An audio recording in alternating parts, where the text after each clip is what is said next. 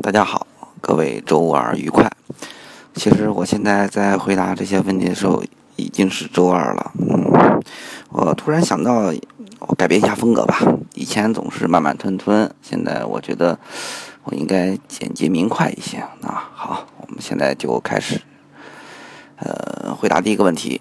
呃，这位叫 Face 的朋友说，宝骏五六零的发动机和变速箱怎么样啊？它卖的这么好，然后这个在北方这么冷，然后供油系统怎么样啊？然后这个这个保养质保，呃，想想了解一下这方面。呃，这么说吧，这个这个宝骏这个品牌听起来那个挺陌生的，然后。呃，也刚出现不久的一个品牌，但实际上你看它的背后啊，上汽通用五菱宝骏，这个其实是可以看出来，它的背后这个有有有上汽通用这个老大在后面撑着呢。呃，宝骏这个品牌，嗯，能够成功呢，就是呃很重要的一个原因就是它的技术比较成熟，虽然是老老平台老技术，但也是也也说明这个。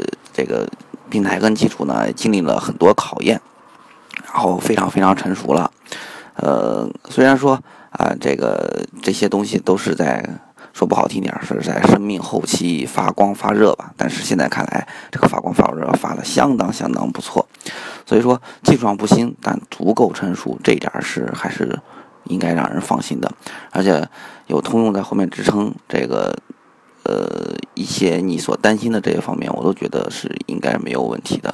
而且你可以看看这个宝骏的这几个今年这销量，包括去年，相当相当惊人。所以说量这么大的情况下，呃，成熟度方面一定有所保障的。我从这点来看，我觉得还是可以去不用担心五六零在各种环境下的一个适应问题，好吧？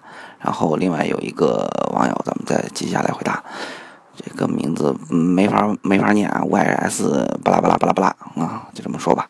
说最近入手 2.3T 的福特探险者，跑了四千公里，之前一直加92二二号汽油，然后觉得92可能亏了点想换95，问可不可以？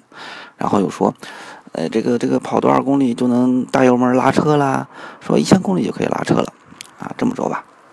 这车啊没那么娇贵，呃，就现在来看，呃，车已经是制造出来的一个非常精密的一个一个产品了，不像之前，呃，加工工艺水平不那么高，呃，另外来说呢，福特的车有一个特点，就是它的涡轮增压呢，就是厂商就标定可以吃九十二的，所以说你要一直用九十二，厂商一直说，那就没有什么问题，因为肯定是经过一些检验的了。呃，但是如果说，哎，你要觉得非要加九十五，嗯，我觉得那你就加吧。不过真觉得没有什么必要啊。至于你说的打油门拉车，应该是拉高转速吧？呃，其实跟那个前面说的还是一个道理。呃，之前的加工工艺没那么高，大家觉得拉拉一下高转速，让发动机高高速转起来，然后清一清内部的一些杂质，或者说。呃，有必要让车怎么说啊？热热身啊？我觉得现在来看，所谓的高转速拉一拉，没有什么必要了，也呃，没有什么什么说特别需要注意这一块儿，应该没问题了。呃，再说车，呃，说的不好听点儿，车在没到您手中之前，呃，在你手中你觉得是个新车，在那之前呢，在生产，特别是运输转场阶阶段啊，嗯，高转速估计早都已经帮你拉过了，所以说，我觉得这个，呃，两个担心都没必要，包括是否吃九十五号的油，还有是否拉高转速，呃，您就安心使用，然后按时保养。好好疼爱你的车，这是最重要的。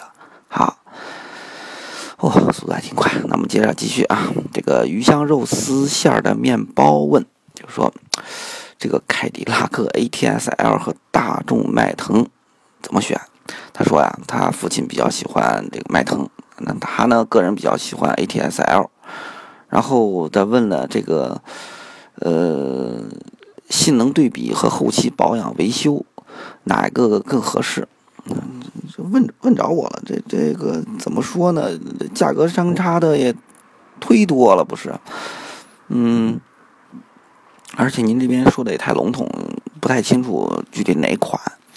呃，如果就这个来看呢，嗯，简单说维修保养，这个很明显了，很明显了，这个肯定是凯迪拉克，嗯，要更更更更贵一点。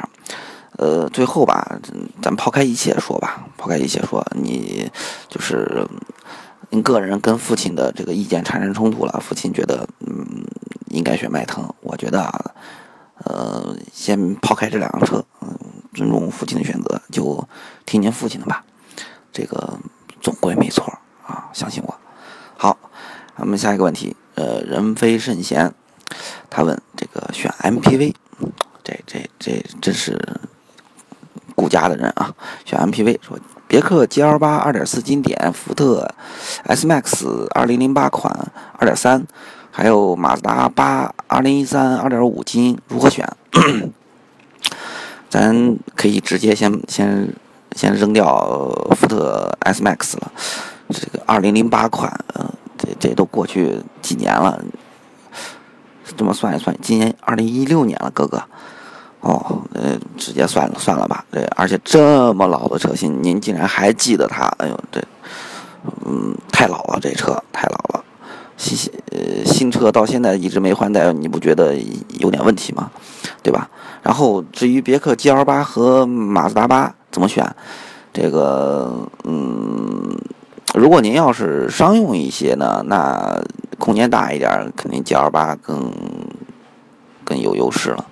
如果说稍微比较是家用，那你选马自达八吧。但是就我而言啊，呃，也也也不避嫌。我是奥德赛车主，所以说我觉得您真可以去看看奥德赛，好吧？好，嗯，今天回答不知道是否满意，如果风格不好再改回。好，谢谢大家。